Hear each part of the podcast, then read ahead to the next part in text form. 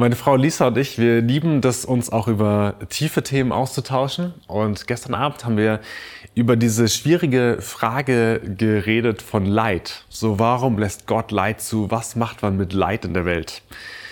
Und wir haben darüber äh, geredet, verschiedene Meinungen beleuchtet, angeschaut und wir kommen irgendwie immer wieder zu diesem Punkt zurück, dass wir denken, wenn es um Leid geht, geht, ist es total schwierig, echte Antworten zu finden.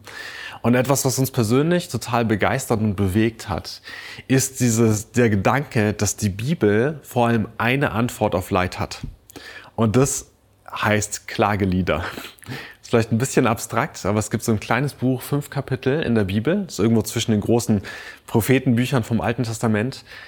Und diese, diese Kapitel sind voller von, voll von Klage vor Gott. Und das ist irgendwie das, was die Bibel uns gibt als Antwort, sie sagt, wo wir Leid erleben, da dürfen wir klagen. Und da dürfen wir das, was wir erlebt haben, vor Gott ausschütten. Und zwar wirklich, ich sag mal, schonungslos das vor ihm ausbreiten.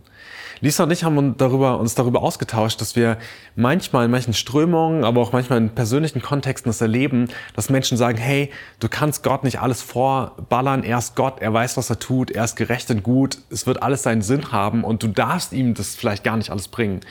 Und wo wir sehr stark der Meinung sind zurzeit oder mittlerweile, dass wir glauben, Gott ist ein Vater, der stark genug ist, in der Lage ist, alle unsere Emotionen auszuhalten und dass wir ihm die Dinge wirklich vorlegen dürfen, die uns echt beschäftigen. Und dass wir das ungeschminkt machen dürfen, dass wir vollkommen echt vor ihm sein dürfen und dass wir sogar ihn anklagen dürfen. Das klingt total krass, aber das ist irgendwie so eine Art Antwort oder Öffnung, die uns die Bibel gibt, die am Ende Leben hervorbringt. Wenn wir Klage in unserem Herzen tragen gegen Dinge, die uns im Leben passieren und vielleicht sogar gegen Gott selber, aber die nicht Gott nennen, sondern die irgendwo in uns verstecken, wegdrücken durch andere Sachen, darauf eingehen, dann führt das hinterher weg von der Beziehung zu Gott. Aber wenn wir in der Klage, im Leid Gott die Dinge klagen, dann heißt das, wir bleiben trotz allem Unverständnis mit Gott darüber in Beziehung. Und das ist am Ende das höchste Ziel, was die Bibel hat, dass wir in Beziehung bleiben und dass er sagt, meine Beziehung hält es aus, dass du die Dinge nennen darfst. Wir haben heute Morgen im Gebetsraum die Stelle von Lazarus gelesen, wo er stirbt und seine beiden Schwestern, als Jesus zu ihm kommt, beide als erstes ihm sagen, wenn du da gewesen wärst, wäre er nicht gestorben.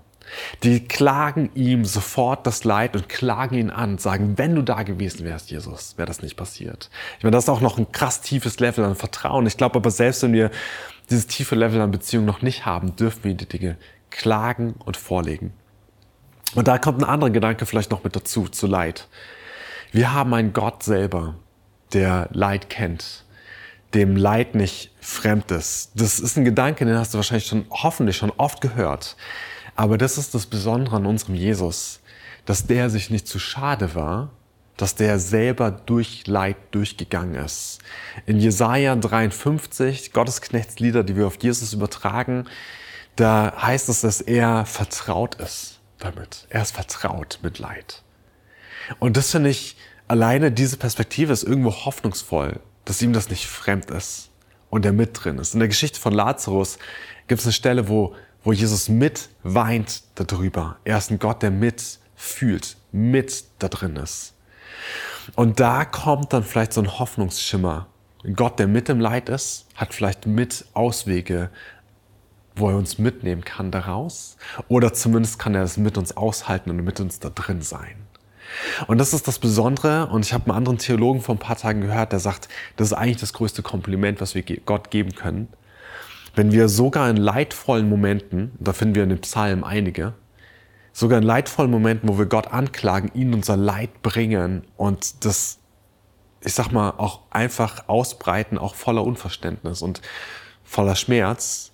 Und wenn wir da drin vielleicht sogar irgendwann zu Momenten kommen und sagen, Gott, vielleicht hast du doch irgendwo Hoffnung. Vielleicht ist bei dir doch noch nicht das letzte Wort gesprochen. Vielleicht gibt es Dinge, die du, einen Scherbenhaufen, den du irgendwie auch in deine Hand wieder nehmen kannst. Wenn Funken von Hoffnung da reinkommen, wenn wir vor ihm sind in diesen Situationen, Das ist ein großes Kompliment vor Gott. Hm. Ich lade dich ein, dass du ähm, in Situationen von Leid keine vorschnellen Antworten findest, sondern mit eintauchst in Klage und in Beziehung vor Gott Dinge auszubreiten und auch nicht zurückscheust davor. Das hört sich für manche Leute vielleicht total krass an, aber auch nicht zurückscheust davor, Gott auch mal anzuklagen für die Dinge, wo du das Gefühl hast, dass es nicht gerecht und er behandelt einen oder die Menschen nicht gerecht. Ähm, ich glaube, das ist ein guter Weg, im Leid umzugehen damit.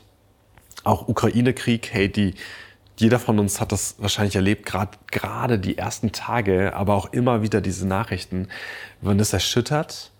Ja, und das ist jetzt ja nicht ganz persönlich, was irgendwie weit weg ist und doch wieder persönlich, weil wir Nachrichten lesen und mitkriegen. Und ich weiß, wie echte Trauer in meinem Herzen war. Und zu wissen, die Bibel lässt Raum für Trauer und wir dürfen das irgendwie auch ausbreiten vor Gott und ihn das einfach wissen lassen. So, so First Step ausbreiten. Das ist einfach ein Gedanke, den ich dir mitgebe. Und ja, Gott ist das Leid, hm, kennt das Leid. Er ist mit drin.